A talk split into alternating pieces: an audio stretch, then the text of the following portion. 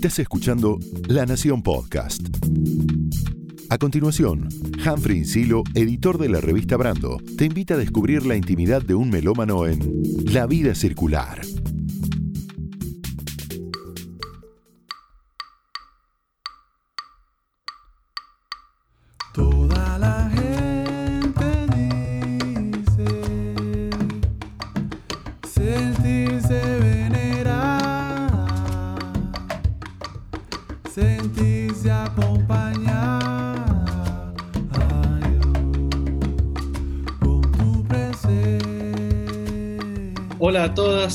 Todos, mi nombre es Humphrey Insilo y en este episodio se sube a la vida circular el bajista y contrabajista y compositor cubano radicado en París, Damián Nueva.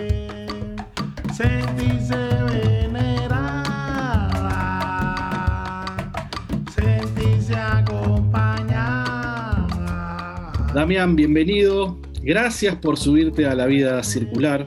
Déjame contarles a nuestros oyentes que este episodio, por cuestiones logísticas, no está grabado en el estudio de La Nación Podcast, sino que lo estamos grabando vía Zoom. Damián está en su casa en el distrito 14 de París y yo en la mía, en el barrio de Villa Crespo, en Buenos Aires. Y en principio, Damián, seamos sinceros, quizás tu nombre no sea demasiado conocido así, a secas, para el público argentino. Y más allá de tu flamante disco, Orizán, y de que una trayectoria que repasaremos en este episodio, hay una contraseña que muchos entenderán como más que un guiño, porque además de músico sos actor, sos uno de los protagonistas de The Eddie, la serie de Netflix creada por tu tocayo, Damien Chazelle, director de Whiplash y La La Land. Así que la primera pregunta, y bienvenido nuevamente, tiene que ver con esta nueva beta en tu vida, la de actor. Y la primera pregunta entonces es, ¿cómo fue que llegaste a The Eddie? Bueno, primeramente, muchas gracias por esta invitación. Ya tengo que declarar, un amor que empiezo a sentir por Argentina por tanta acogida. Y bueno, eh, para responder la pregunta, como dije, fue una sorpresa. Siempre he dicho que fue una cosa que me buscó a mí. Eh, muchos amigos míos se habían enterado del casting, yo no me había enterado. Yo estaba en Cuba de vacaciones y recibí un email diciendo que necesitaban verme porque eh, pensaban que era la persona que, que podía eh, llevar todos los requisitos para, eh, para, para, actuar y tocar en esta serie. Yo le respondí, ustedes están equivocados. Esto es un error, yo no soy actor, yo soy músico, me volvieron a llamar y yo, estaba, estaba en Cuba de vacaciones y la producción me llamó directamente y me dice, cambia tu, billete ya, ven por favor, te lo pedimos. Entonces, mis vacaciones en Cuba fueron muy cortas, me tuve que regresar el día siguiente, me aprendí parte del guion para, hacer el, casting, ¿no? En el avión. Y para mi sorpresa, bueno, llegué a la audición, eh, me encantó lo, que, esto de conectar con una persona en, en la actuación. Me pidieron que, que llorara, y así fue, salieron, las lágrimas salieron un poco así raramente, ellos se asustaron, yo me asusté más todavía.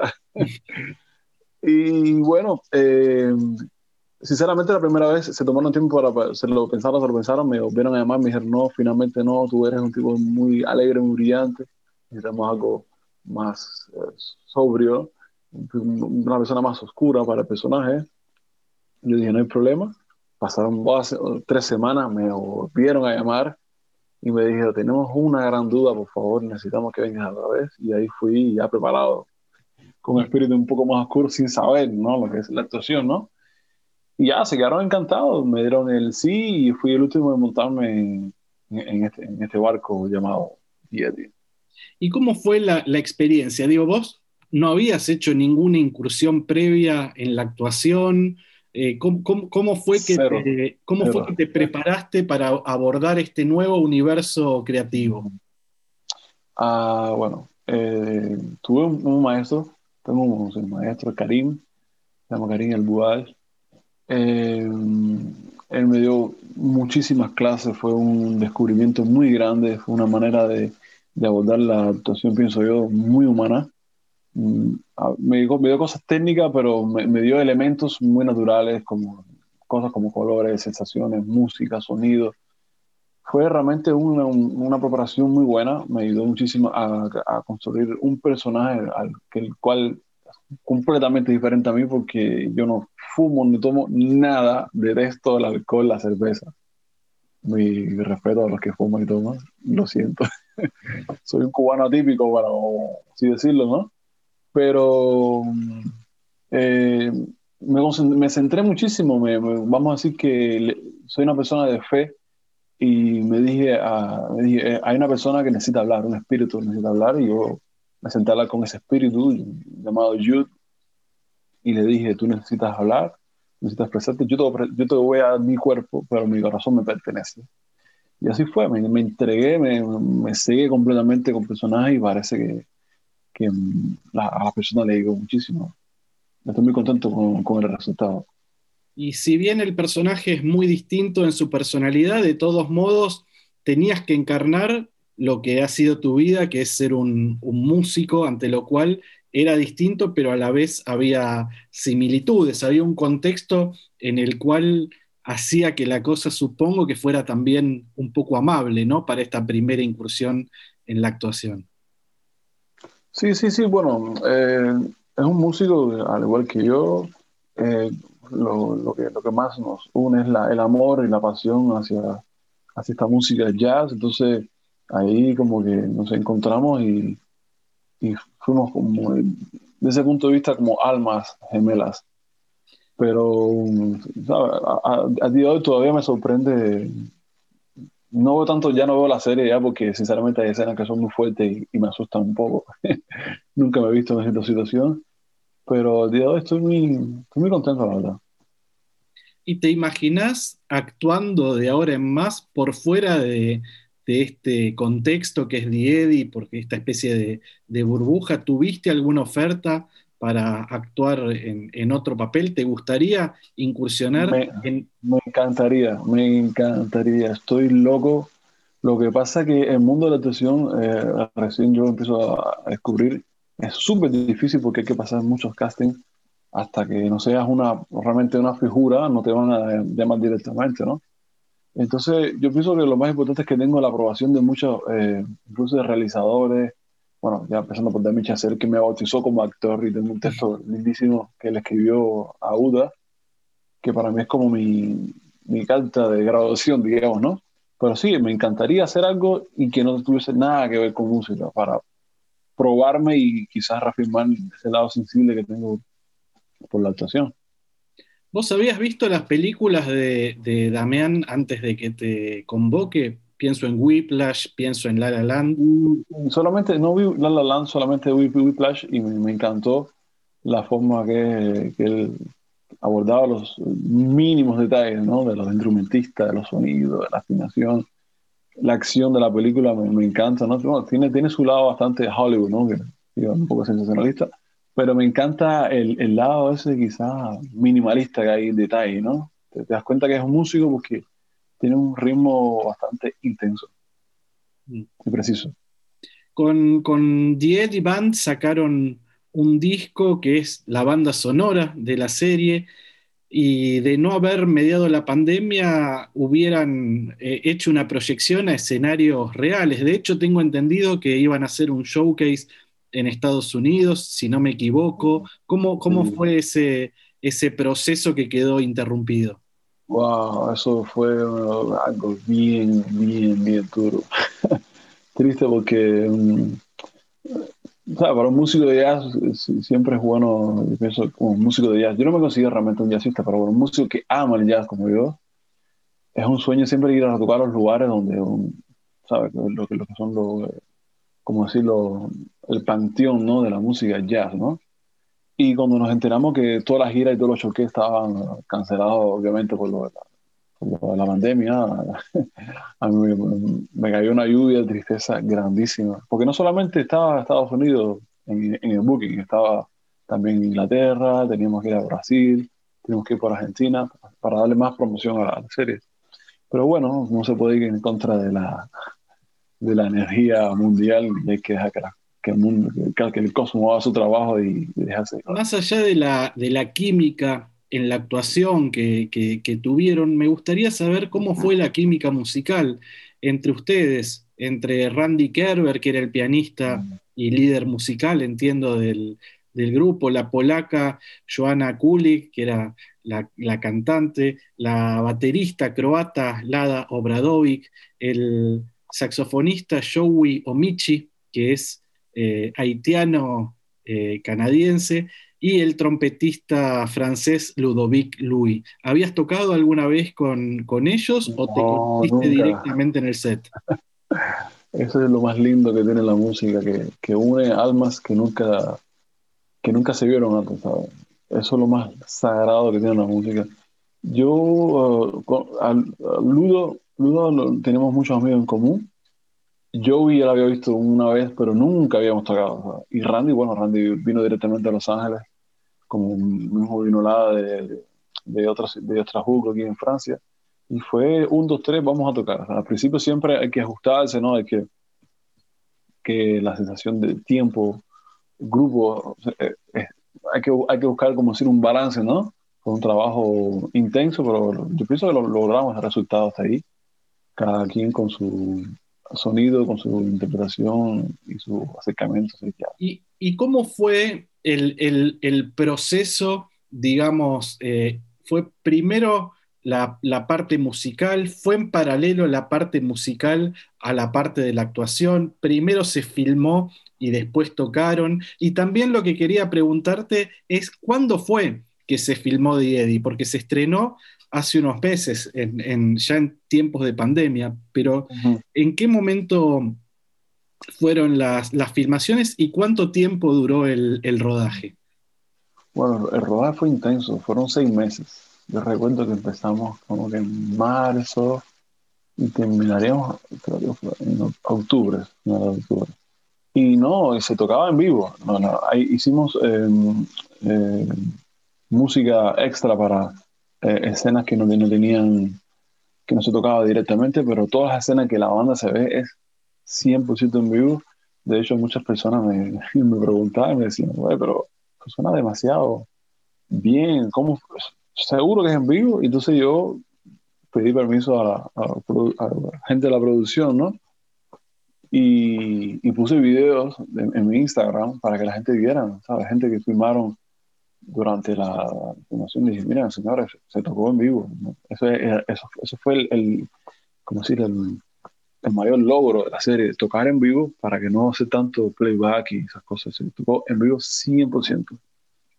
Si bien eh, obviamente tiene un enganche muy especial para los fanáticos del jazz y también para los fanáticos y las fanáticas del género policial, eh, una de las muchas virtudes que tiene la serie es mostrar algo así como el lado B de París, el espíritu cosmopolita, las diferentes culturas.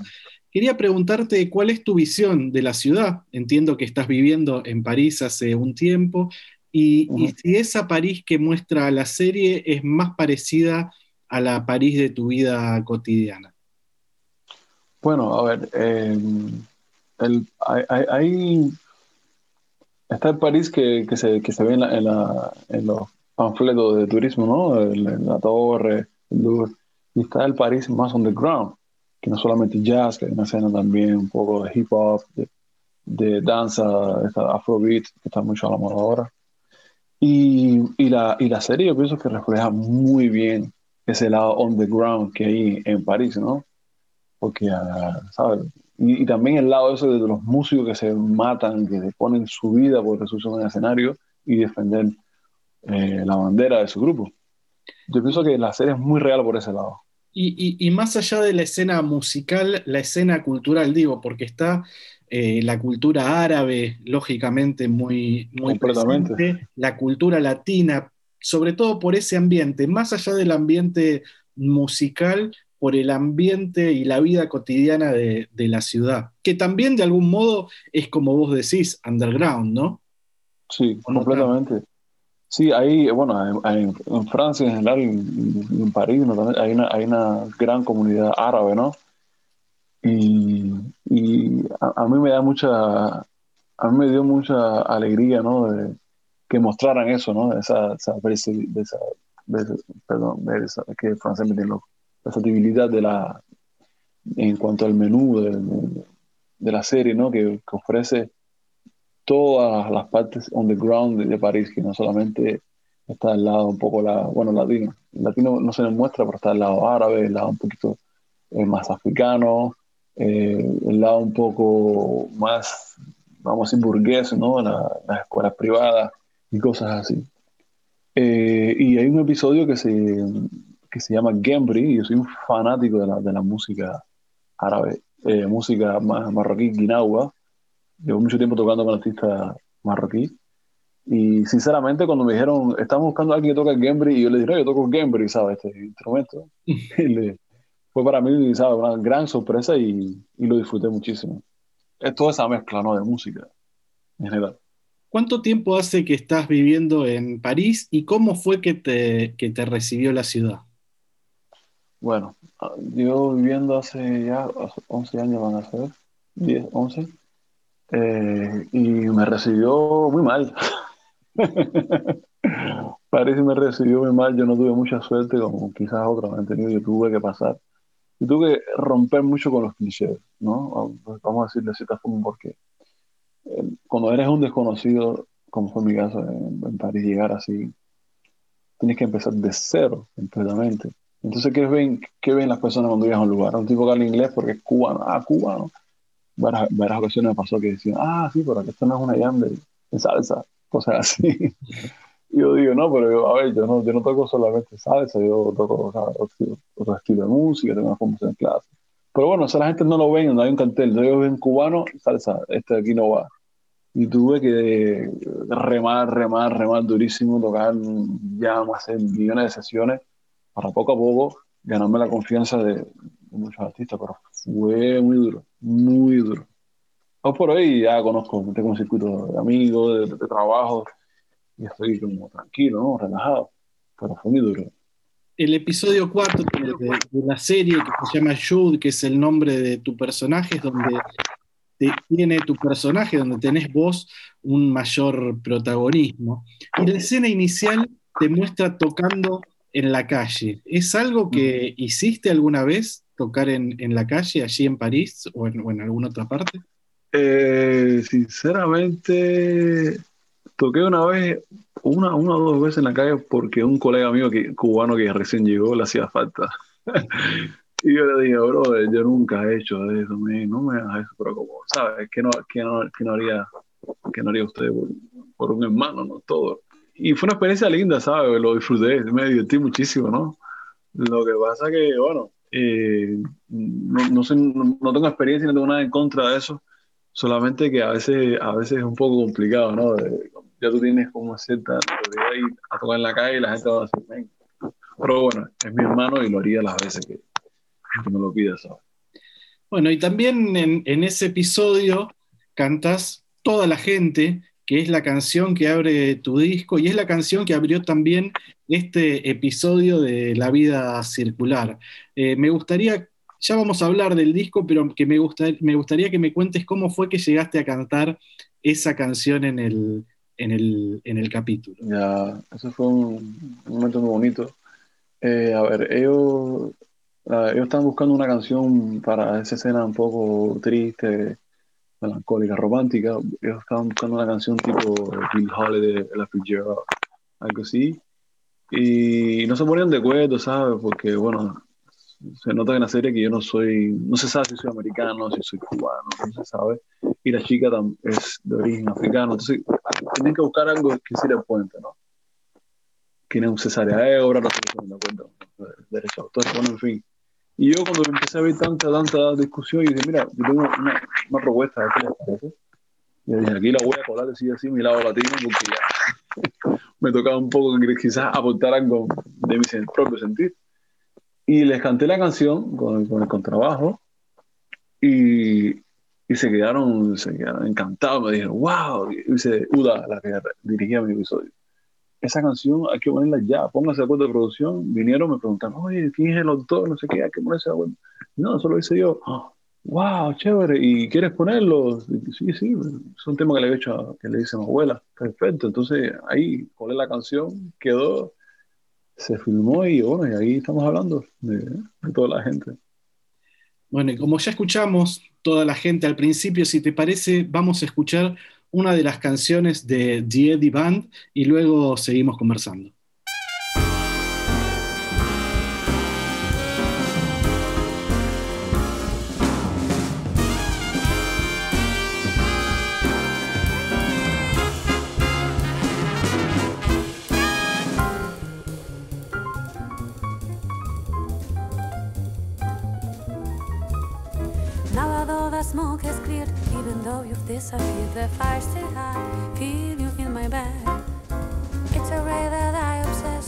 One time I confess that I cannot uh, get you out of my head. So the time that I'm referring to. Baby, you should know. Oh, the was very slow.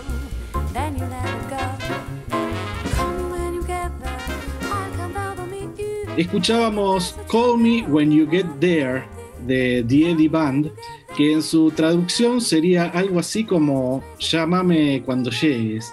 Y lo que me gustaría preguntarte, Damián, ahora es si hiciste algún llamado a La Habana cuando llegaste por primera vez a Europa y a quién, y a quién llamaste. Cuando llegué a Europa, se, me dice cuando, justo cuando salí de, de Cuba, La, la primera vez que, que- que decidiste salir por fuera, a vivir fuera de ahí. Ya, bueno, bueno, a mi mamá, ¿sabes? Pedirle la bendición a mi vieja, a mi madre, que decirle, estoy aquí abriéndome camino. Y fue, por supuesto, la persona que, me dio todo su coraje y su fuerza. Ya, sabía yo que, yo que yo quería irme a- ir hacia otras tierras y bueno, fue a mi madre. ¿Y cómo fue esa llegada a Europa? ¿Te fuiste directamente a vivir a, Francia o pasaste por algún otro sitio antes? No, pasé por España. A ver, eh, yo conocí a mi, actual esposa en, Madrid. Y entonces, bueno, eh, hace unos años atrás estaba girando una, una banda muy famosa en Cuba que tuvo, que tuvo una película.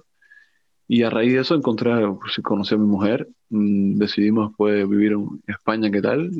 Fue duro para mí dejar Cuba, ¿no? Yo estaba, no sé que era famoso, pero estaba en un buen momento en mi carrera. Pero bueno, dije, bueno, este es el momento quizás de probar otra cosa.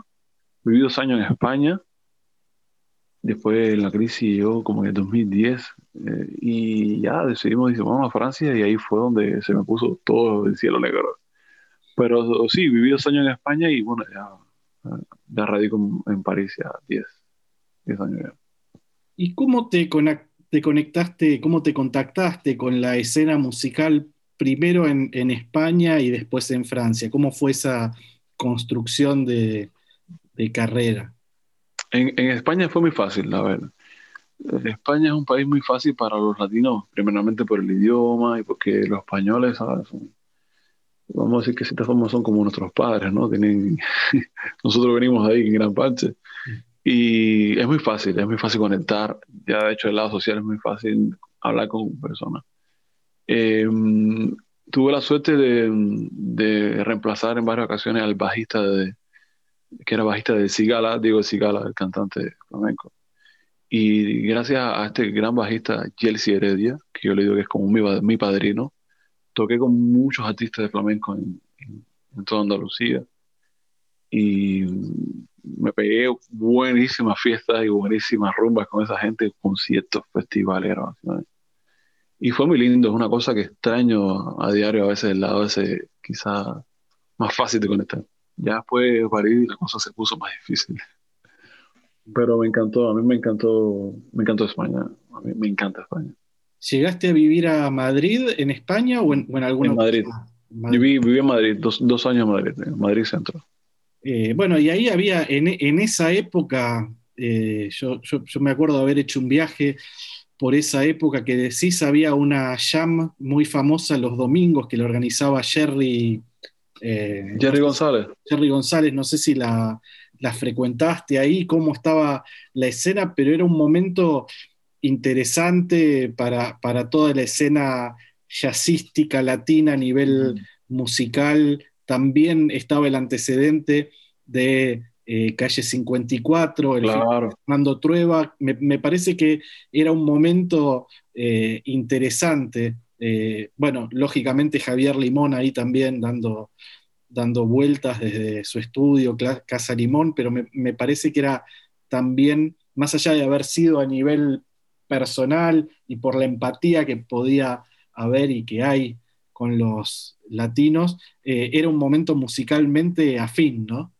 Sí, realmente, bueno, de, de hecho, la, la este película documental Calle 54 levantó un fuego impresionante. Bueno, fue- yo llegué unos años después de, de Calle 54, pero la, la jam de Jerry, no sé, no sé en qué lugar tú habrás ido, estaba, está el Cardamomo, que es la- el, el- el antiguo Cardamomo, que es donde estaban todos los, los flamencos, los gitanos, que se mezclaban con todos los latinos.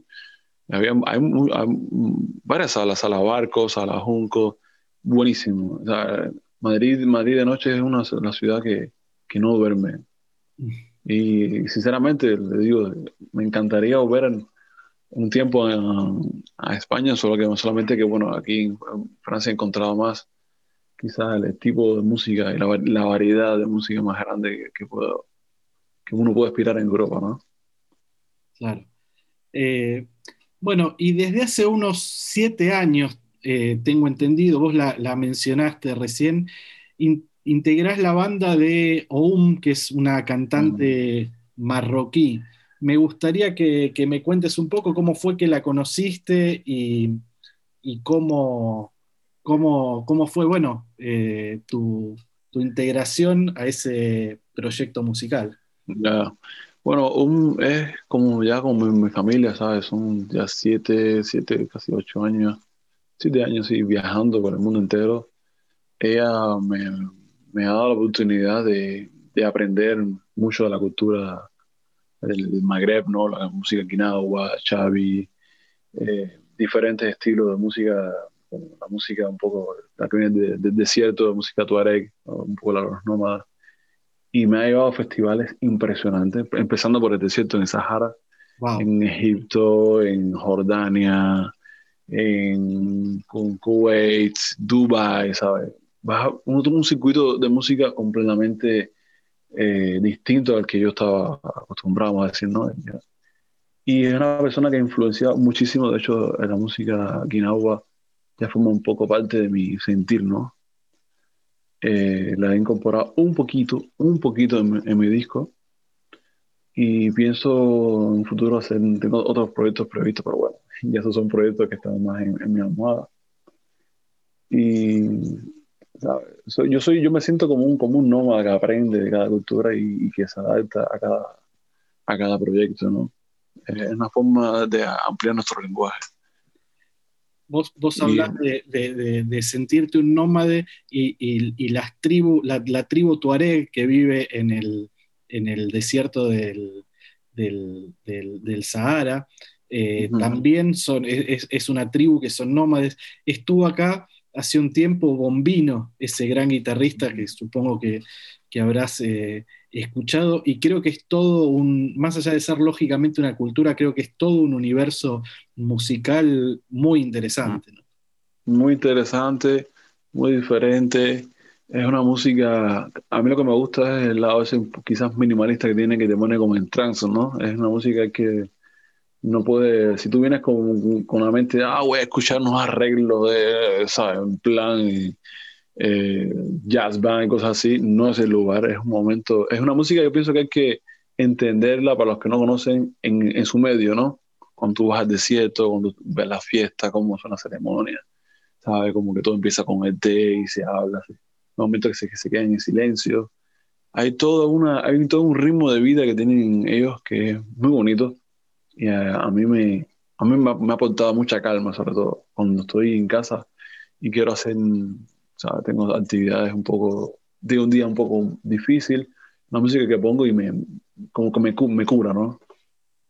Y, vos hablabas de estar en trance y la, la- música de, de- tambores africana, digamos, más de, vinculada a los yoruba, ya vamos a hablar de- de eso, pero también tiene que ver con, con el trance. En definitiva, son todos caminos que confluyen en África y que, y que creo que tienen la particularidad de justamente eh, ponernos en, en esa sintonía hipnótica, eh, a veces un poco más desde, desde el puro ritmo de los tambores, pero con, esa, con ese punto en, en común. Sí, sí, sí, bueno, África es, la llave, ¿no? Del- diría, de gran parte de la percusión mundial, ¿no? Eh, en Cuba tenemos la suerte de, de- de haber recibido esta herencia de de los, de los tambores batá, que por cierto es una cosa que yo todavía no hablo con muchos percusionistas de, Brasil, de Venezuela, bueno, de Venezuela no, porque Venezuela es batá también por los cubanos.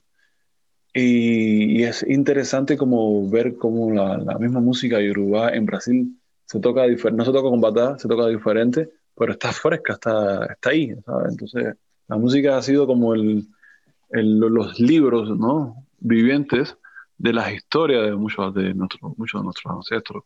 Y el, y el- y el tambor como, de algún modo, como instrumento y como en, en idioma en común. Sabés que estuve en La Habana el año pasado en un encuentro Oh, y estaban, este, fui testigo de algo muy lindo que de hecho tengo registrado y está registrado en uno de los episodios de La Vida Circular, que es un encuentro entre los músicos de la Mamba Negra, que es una agrupación colombiana de, Cali, liderada por Jacobo Vélez, que habían ido a una rumba y se trajeron a, uno de los tamboreros y hicieron una especie de workshop en vivo intercambiando data y fue una experiencia inolvidable, riquísima, eh, como eh, a partir de ese idioma en común que es el tambor y la percusión, las distintas rítmicas tenían puntos en contacto y a la vez diferencias que son muy sutiles pero encantadoras.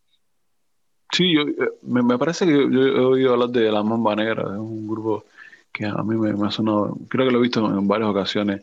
¿Y re- recuerdas con, qui- con quiénes fueron que hicieron el, el showcase? ¿Con qué No, otro no- grupo? no porque no era un showcase, habían ido a una, a una rumba durante el día y de ahí se volvieron al, al hotel, al, al- al hostel donde estábamos parando y armaron Ujú. ahí algo absolutamente improvisado, un workshop, Wow. pero este, entre ellos, así de contacto, de afinidad, y fue, fue, fue maravilloso y muy emotivo. Y pensando en este cruce de, de culturas, eh, te invito a vos y también invito a nuestros oyentes a escuchar una versión muy particular de un clásico de tu tierra.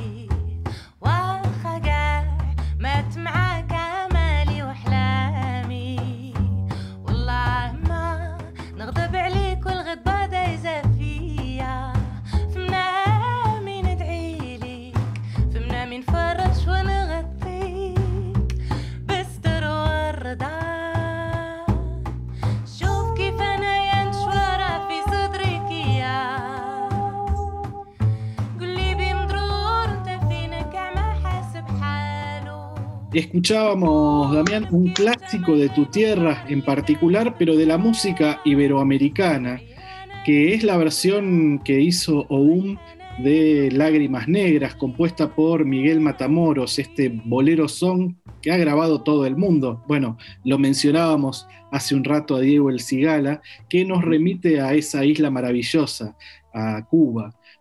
Te invito a viajar ahí. Hace unos días publicaste unas fotos en, tu cuenta de Instagram donde decías especialmente que los domingos tenías nostalgias de La Habana. ¿Qué es lo que más extrañas en París, estando en París de La Habana? extraño hablar, hablar con desconocidos, ¿sabes? Eh, eso de intercambiar con, con personas que, que tú no conoces, es una parada, una estación, ¿sabes? Es una cosa muy normal en Cuba. En París, ¿sabes? Todo el mundo, no sé si también en, en, en Argentina, eh, pero aquí todo el mundo va a, su ritmo, en el metro, con su teléfono, y nadie se habla para nada con nadie. Es muy raro. Pero, ¿sabes? Todo tiene su, su precio en la vida, ¿no? Eso es el, el precio de ser emigrante. Am- es de las cosas que más añoro cuando voy a, a mi tierra, es hablar con el vecino, la gente que viene a tu casa sin, sin llamarte. Eh, me enteré que estabas aquí, entonces ahí mismo se forma la rumba, ¿sabes? No, no hay, no hay ninguna... eh, que- ese lado un poco de improvisación, ¿no? Es el lado un poco, también un poco, como se dice en francés, bordelique. Eh, perdona, que a veces francés, sinceramente, que a veces me cruza, ¿no? Ese lado un poco relajado que tenemos los latinos, ¿no? Que Claro. lo, lo dejamos todo al viento, ¿no? Y que, y que también me parece que en, en Cuba, eh, si bien desde hace un- unos años ya hay eh, acceso más eh, sencillo a, a Internet, un poco más, más masivo con, con los teléfonos móviles y, y en algunos puntos en la calle y demás. Eh, lo cierto es que la presencia de la tecnología no es tan importante y, y en ese sentido creo que hace que las comunicaciones, que los vínculos sean más cercanos, más intensos, más Sí. humanos. Estoy, estoy muy de acuerdo, estoy muy de acuerdo. Sinceramente, bueno, es, es, es feo que yo diga esto, pero el día que, ¿sabes? Hace falta internet para la información. Lo que pasa es que el internet es un arma de doble filo, nos hace a, veces creer de que estamos acompañados porque, qué sé yo, porque tienes followers, porque tienen gente que comparte, eh, no sé, tu, tu, tu manera de, ver la vida en, en las redes pero es un arma de filo porque después la gente se distancia en el plano real, ¿no? Yo tengo miedo a veces, ¿no? Cuba, en Cuba hace falta que entre el internet porque tiene que, Cuba tiene que competir con muchos países en cuanto, eh, no digo musicalmente, pero tiene que ponerse al día en muchas cosas, ¿no? En tecnología, para entrar en un mercado, un mercado un poco más abierto, ¿no? Por ese lado. Pero por otro lado me da miedo que se ponga el internet como, como la norma, como aquí en estos países. Yo no sé cómo está la cosa allá en, en Argentina, pero a mí en Cuba me encanta que tú puedes ir por la calle caminando y la gente se hablan, se miran, ¿sabes? No están todo el tiempo mirando el teléfono. Eso todavía está. Quizás se perderá, bueno, pero yo, yo vengo de la generación que nació sin internet, entonces yo sé lo que yo sé lo que es estar sin internet, sin teléfono y no pasa nada. Quiero aprovechar, Damián, para ir a tus raíces. ¿Vos venís de una familia de músicos? Sí, sí, sí, sí, esa es mi gran bendición. Eh, mm, en mi familia em, hay una persona bueno, que falleció, una tía abuela mía muy famosa, muy famosa en Cuba y en Estados Unidos en los años 40, 50, Xiomara Alfaro. La nombraron como decían, el ruiseñor de las Américas.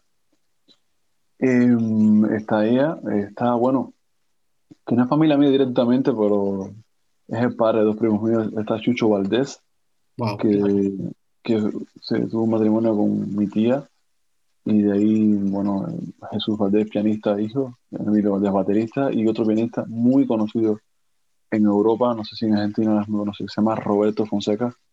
Roberto Fonseca, claro, sí. Sí, ajá, y bueno, otros tíos míos que son percusionistas, que se han, dedicado más a, a la parte folclórica, ¿no?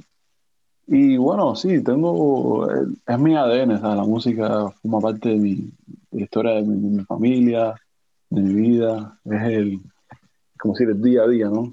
Es como una misión que tengo, quizás, que tenía destinada, ¿no? ¿Y cómo fue tu primer acercamiento al, al instrumento? ¿Por qué elegiste el contrabajo o el bajo eléctrico? No sé bien cómo fue eh, esa, esa elección, pero Eh, yo, yo, yo empecé por la, la percusión. Yo estudiaba percusión y estudiaba pintura. Yo, sinceramente, ser músico no lo veía tan claro como ser pintor. Me encantaba pintar. Mi madre siempre soñó que fuese pintor. Pero cuando tú una familia de música y una rumba entera día y noche en casa de tu abuelo, con tus primos, tus tíos, es difícil escaparse. Entonces empecé por la percusión, empecé por la percusión, un poco los atadas, tumbadoras, bongos, más la percusión clásica, no tocar cajas esas cosas. Pero una tía mía, la, la que decía que Mercedes, fue esposa de Chucho Valdés, me dijo, mi sobrino, mi corazón me dice a mí que tú vas a ser bajista y mi corazón a mí no me miente. Lo dije así un día y yo me quedé así. Es que tú tienes un sabor así, que sí, tienes ritmo para la percusión, pero no, no. Tú tienes... Yo no sé si me lo dijo porque hacía falta un bajista de la familia. ¿Cuántos años ¿no? tenías? Uf, tendría, estaba muy chiquitico, tendría 10 años, 10, 10, 11 años. Y estaba ya empeñado en la percusión, la percusión, percusión, percusión. Y entonces tuve, mi, mi, mi primo Roberto Fonseca me, me puso un video de, de Jaco Pastorius. Yo estaba con mi padre estudiando y cuando yo vi ese video dije, ¿eh? ¿Pero es un bajo? Y le decía ¿es un bajo? Sí, sí, es un bajo, pero un bajo. Y después me pusieron otro video de Stanley Clark, el contrabajista, y ahí me quedé loco. Dije, uh, entonces me dieron un bajito que había en la casa. Me puse a estudiar con, con el difunto Cachao, Cachadito, el que era bajista de Buena Vista Social Club, fue mi maestro. Gloria a su, a su espíritu siempre. Y ahí empecé a estudiar bajo, bajo, bajo, y las baquetas se, se, se alejaron hasta que se me olvidaron las baquetas. Y ahí me, me volví bajista y gracias a mi tía, que fue la que escogió por mí, estoy aquí aprendiendo y dándole la vuelta al mundo, como quien dice. Te, te formaste en la Escuela Nacional de Arte en, en Cuba. ¿Cómo fueron esos años de, de estudio? Mm, perdón. eh, fueron muy intensos, muy intensos porque, bueno, muchos dicen, bueno, saben que Cuba es como una fábrica de músicos, ¿no? Pero es una fábrica de músicos porque hay muchísima competencia. o sea, a nivel nacional, en una isla de, que, hay tantos músicos, sacan cuatro plazas por, para un instrumento, ¿sabes? Te tienes que volver el Einstein, el Newton de la música. Y entonces te obligas a estudiar, estás envuelto en, en una competencia sana porque, ¿sabes? Todo el mundo quiere brillar, todo el mundo, entonces te obliga a estudiar, a crecer. Tuve muy buenos profesores, estudié música clásica, eh, que es lo que se estudia en Cuba. En Cuba no se estudia música popular. Nosotros tenemos una formación clásica, pero yo no me, yo no me gradué de contrabajo clásico. Empecé a estudiar contrabajo clásico y habían sacado una oferta, había una, una opción de, de tocar guitarra bajo. Yo preferí eso, porque también tenía un problema con mi contrabajo eh, en el Caribe, ¿sabes? En Cuba se, la humedad siempre está rompiendo todos los instrumentos. Claro. Y en un momento me cansé de hacer un trabajo y dije, no, voy a seguir con el bajo eléctrico, aunque seguía tomando clases de, de, de, de- de contrabajo clásico.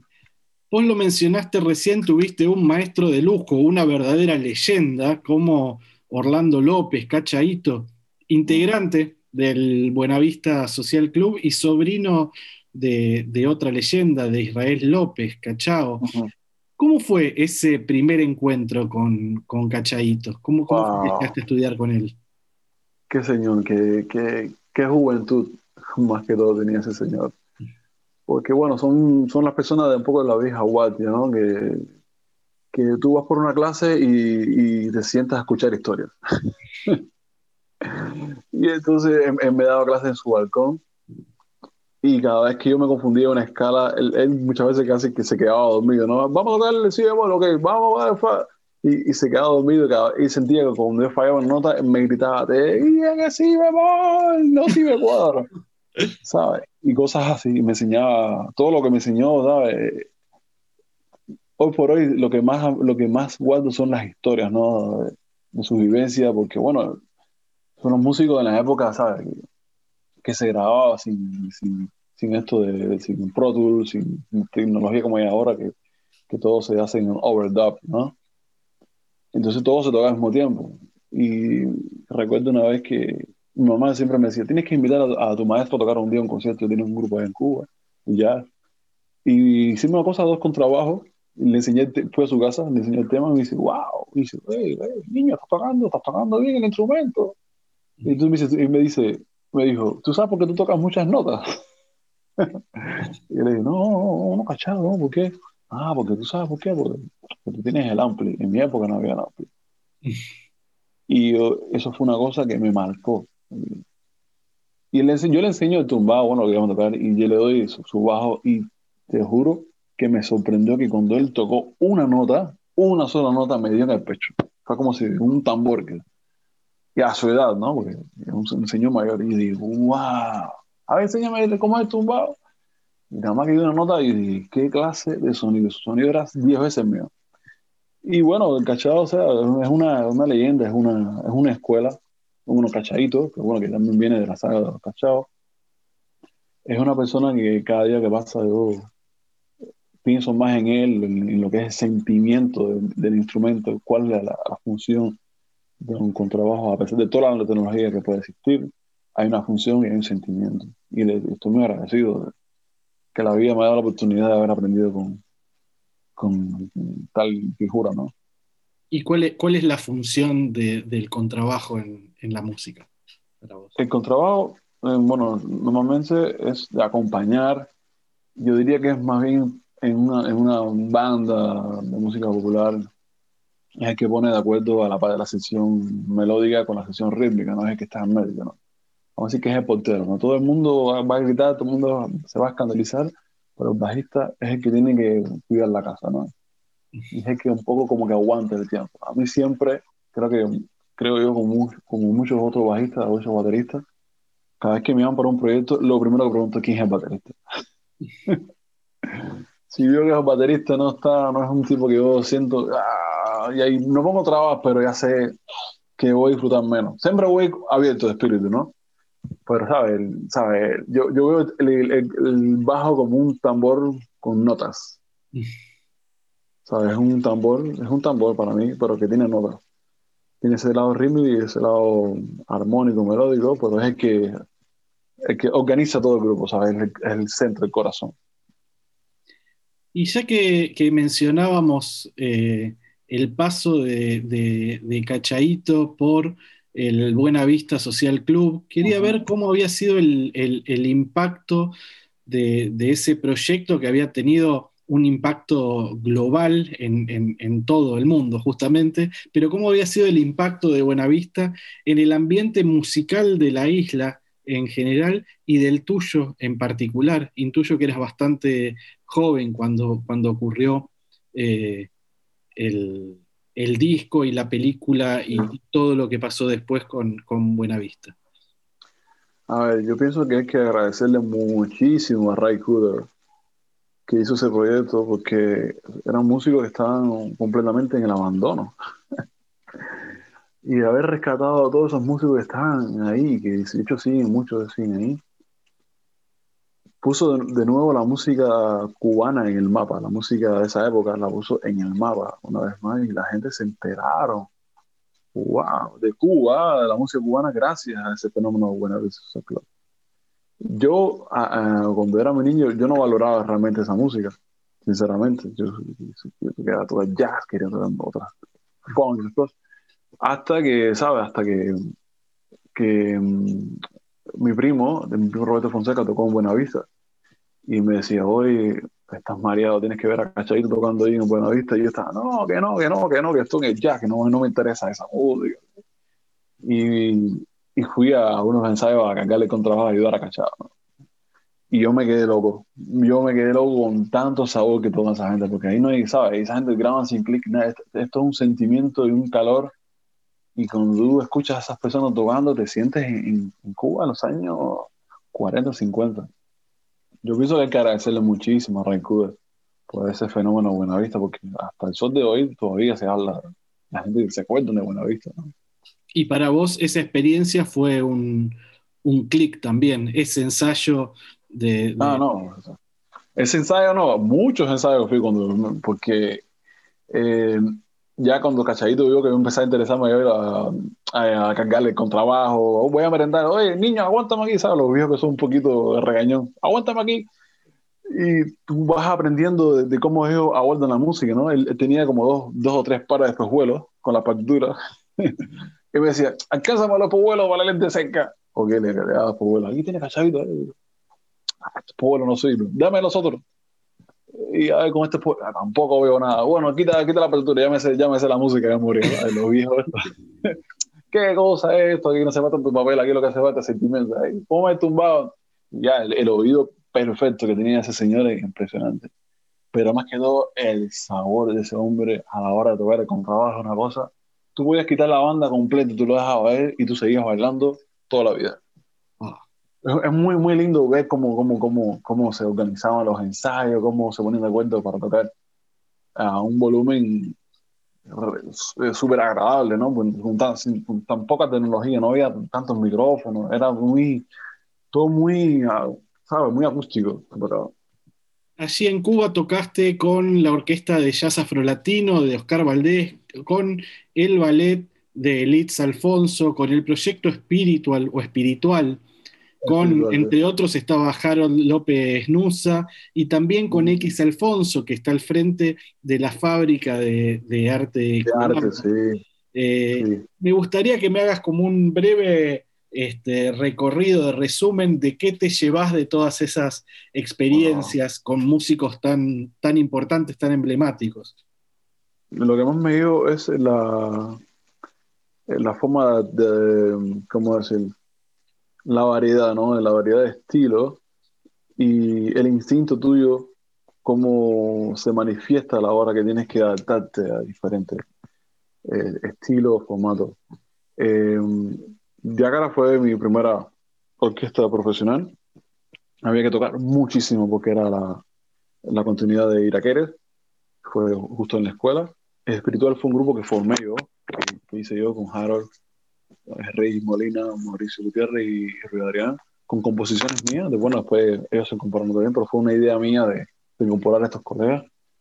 Y ya, bueno, después, bueno, X Alfonso, eh, bueno, antes de X Alfonso, el ballet X Alfonso, yo- ahí fue donde aprendí un poco de flamenco, y hice- también hice música para un espectáculo.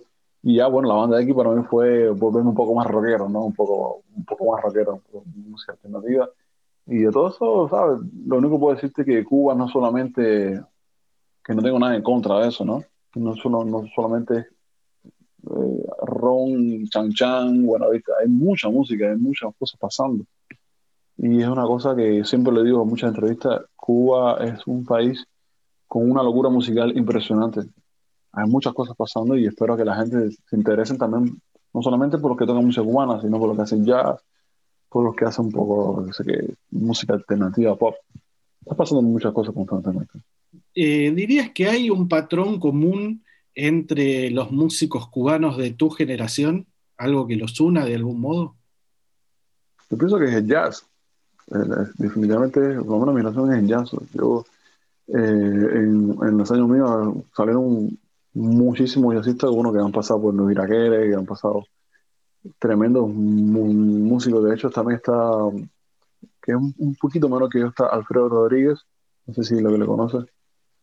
Eh, sabe que, que bueno, formaron parte de, de, de esta compañía de Quincy Jones, de personas con talento. Hay mu- mucho, eh, se toca, en, en- en mi año se tocaba, pero muchísimo, y todos mis colegas son personas que tienen unos conocimientos impresionantes y de los cuales yo los admiro y sigo aprendiendo, ¿no? Son personas que realmente se dedicaron a estudiar, a estudiar, a estudiar, a estudiar. Pero ya se, definitivamente es la música que, que- que más conecta toda mi generación. Vamos a escuchar un poco de música, Damián, y seguimos conversando aquí en La Vida Circular.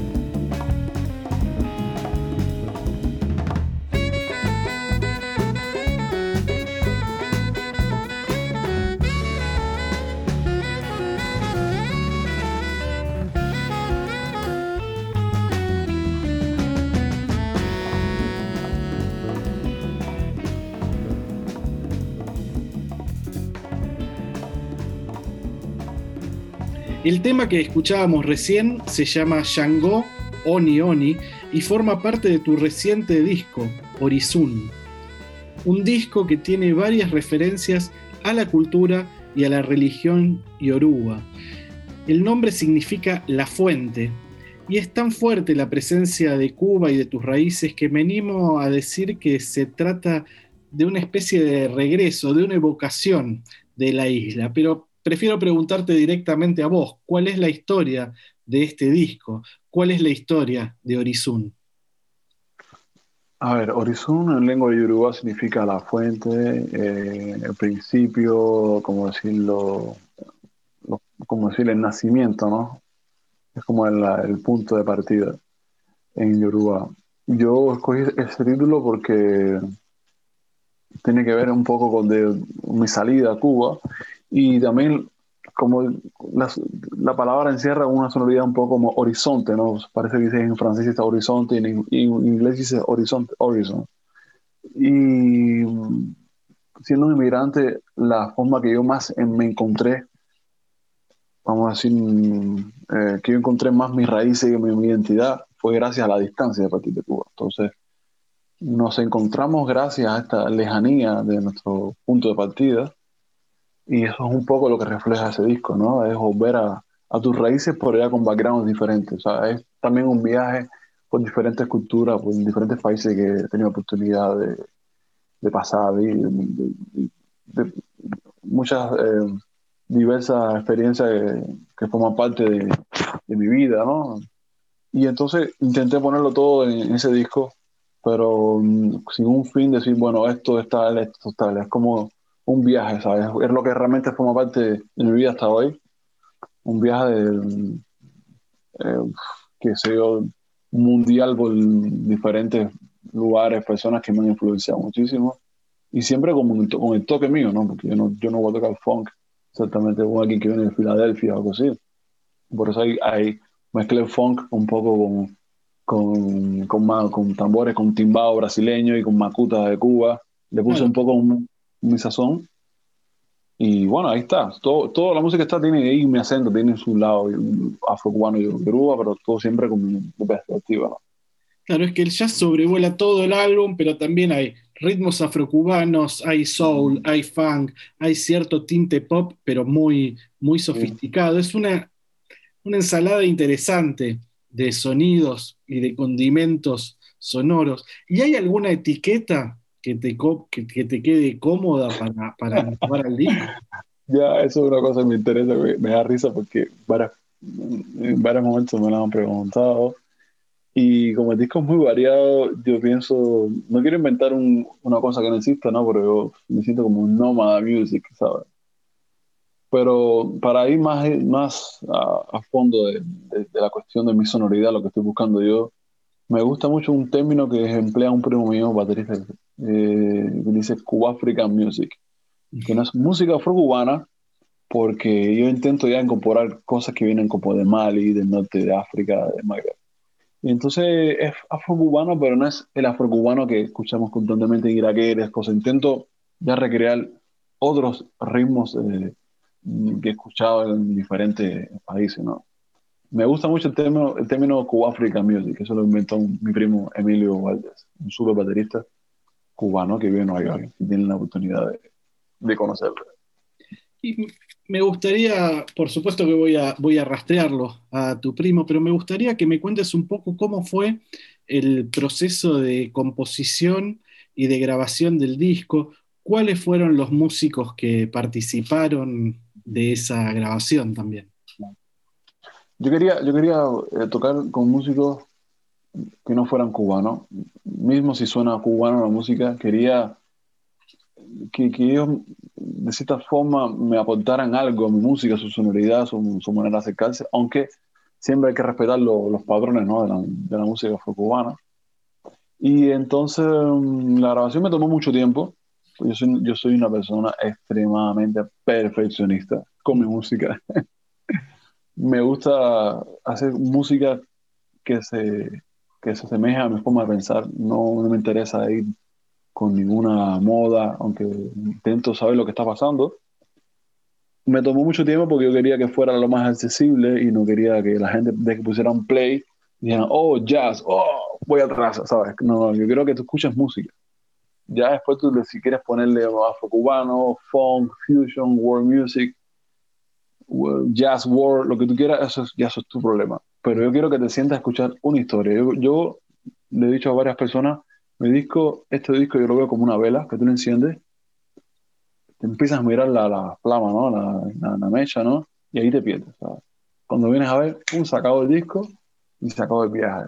Por eso termina, termina con, con, con esa, con ese tema, con esa balada que dice abajo solo, para que sea como un, un respiro, como una lluvia que pasó. Lo pensé realmente así, como una película, desde principio a fin, vamos a viajar. Mira, la- mira la ventana que te trae y cuando menos te lo esperes, se te, se te acaba. Porque, bueno, tengo entendido que el disco pasa rápido, son personas que lo han escuchado también, me han dicho, oye, se me fue rapidísimo y me encantó. Entonces, me lo trabajé bastante sinceramente, todo el, el- el hilo conductor. Qué interesante que lo hayas pensado como una película y después hayas terminado involucrado, digamos, cercano al, al lenguaje del cine, protagonizando una serie. Y me gustaría preguntarte por algo que de algún modo eh, estaba, estaba dando vueltas en el aire de- desde el principio de nuestra charla, que es si te consideras esencialmente un jazzista y, y también en qué pensamos cuando hablamos de, un músico de jazz, porque muchas veces se piensa en el jazz como un género y para mí más que un género, y no me canso de, de decirlo, el jazz es un, es un lenguaje, un lenguaje que luego el jazzista lo va a aplicar a los distintos ritmos, a los distintos géneros que toque, pero eh, esa impronta, eso que está en su ADN vinculado al swing y a la improvisación, va, va a salir. Entonces, Mm. bueno, preguntarte si esencialmente te, te considerabas un jazzista.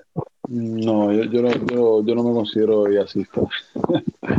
Amo jazz, toco todo el año jazz, pero no, no me considero un jazzista porque en mi música se refleja que yo no, ¿sabes? Jazzista es una persona que tiene ese sentimiento de tocar swing, bop y cosas así. Jazzista, jazzista, si vamos a hablar bien en la música, no. Pero yo pienso que jazz como tal se ha vuelto como el idioma, como el inglés, ¿no? Vamos a decirlo, ¿no? Que todo el mundo lo va a hablar, pero a su manera.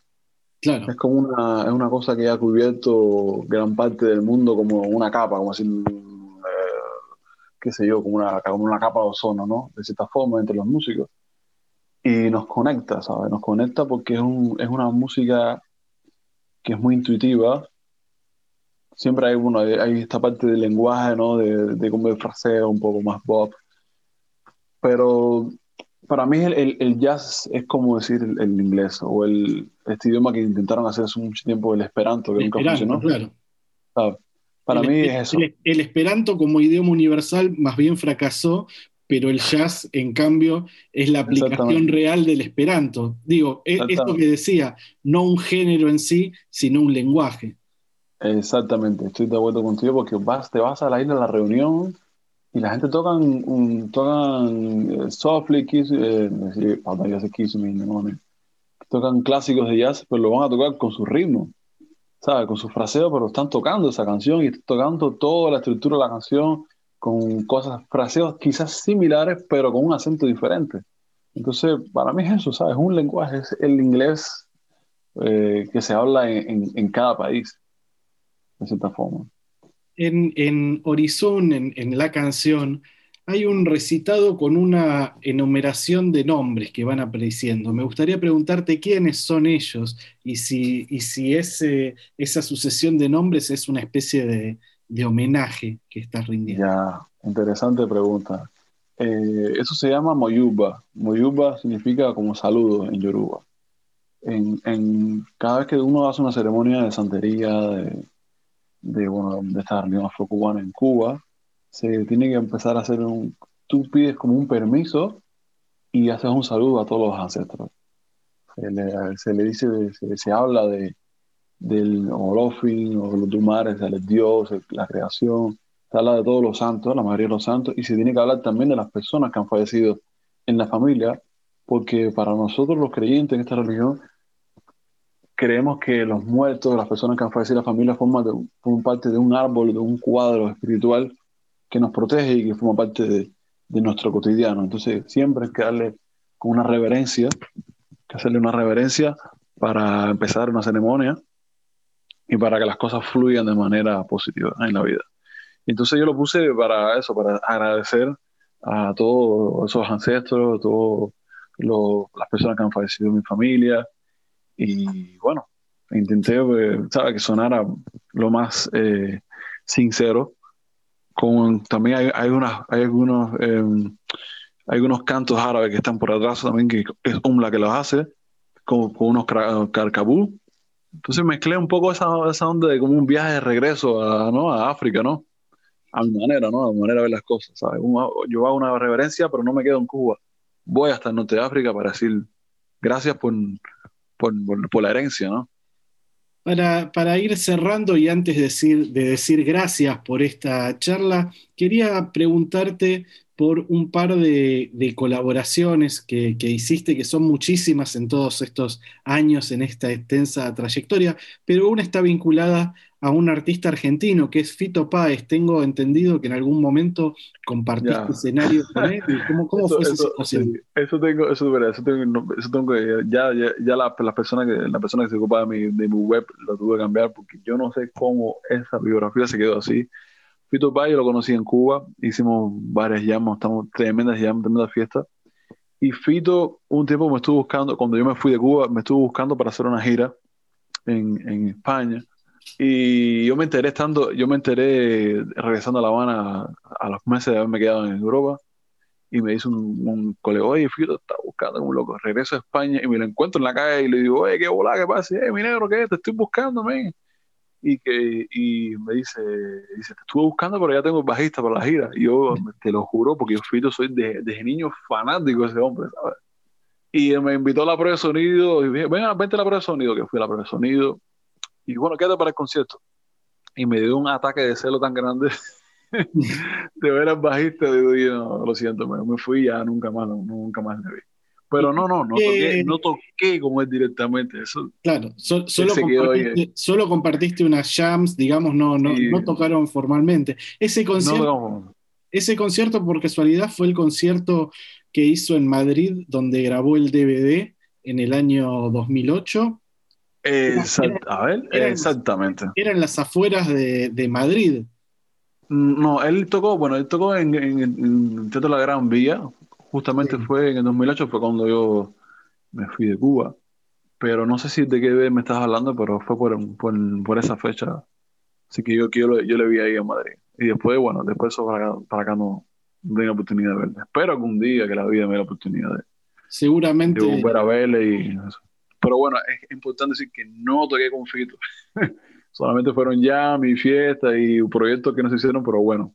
El nombre de este podcast es La vida circular, la vida tiene forma circular, la vida hace que te encuentres como te encontraste azarosamente por la calle en aquella oportunidad, así que no sería de extrañar que quien te dice en algún Ojalá. momento esa, ese viejo anhelo de, de tocar con, con Fito. Vos hablabas también de que estaba muy en boga el afrobeat, ese género que inventó Fela Kuti, y tengo entendido que en Madrid sí tocaste en un proyecto que era Ogun Afrobeat. ¿Cómo fue la experiencia de meterte en ese, en ese ritmo?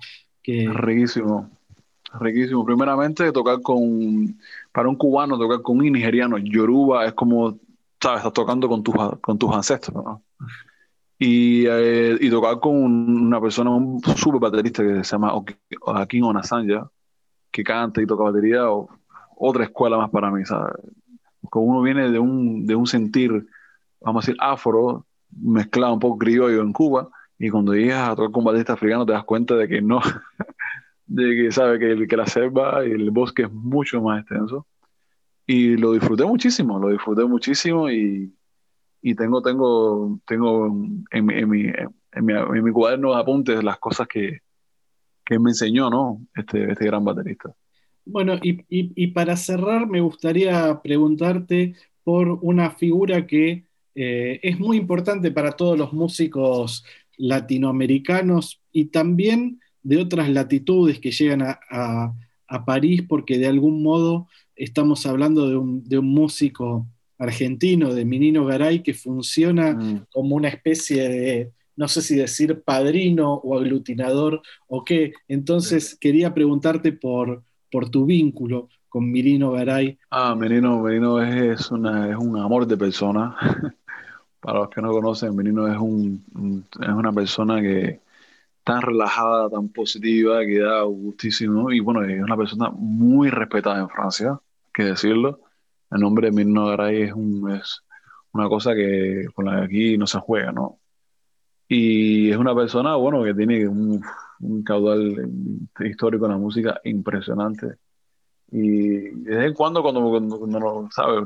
Hemos coincidido en algún que otro festival, siempre hay que otra charla de sus cuentos y es, es, la- es como un padre, ¿no? Una persona que te sientas a escuchar su historia, ¿no? Bella persona, encantador. Un maestro, un poco como lo que, lo que decías vos de eh, Cachaíto, de, de sentarte y de tomar clases y de, más allá de la técnica, escuchar historias. Es muy Sí, sí, lindo. sí. Es muy lindo escucharlos a ellos y es muy lindo escucharte a, a vos, Damián. Eh, ha sido un gustazo que hayas estado aquí. Muchísimas gracias. Gracias por la invitación.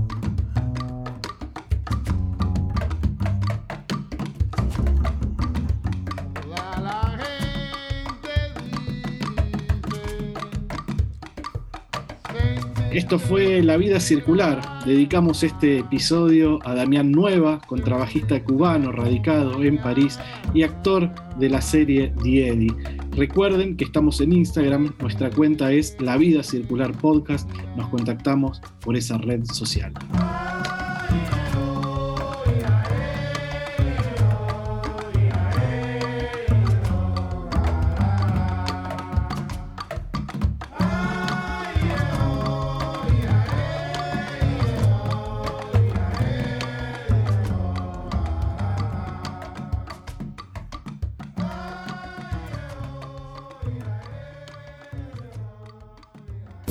Esto fue La Vida Circular, un podcast exclusivo de La Nación. Escucha todos los programas de La Nación Podcast en www.lanacion.com.ar. Suscríbete para no perderte ningún episodio. Estamos en Spotify, Apple Podcast, Google Podcast y en tu reproductor de podcast favorito. Seguí escuchando La Nación Podcast.